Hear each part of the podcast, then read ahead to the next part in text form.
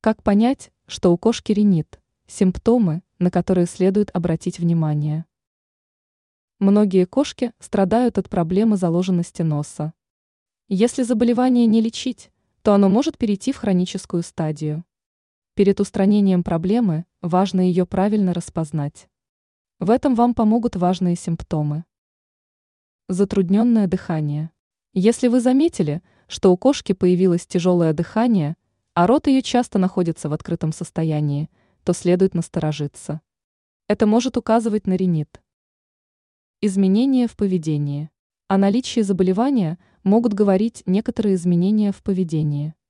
Например, ухудшение аппетита, слабость, апатия, вялость.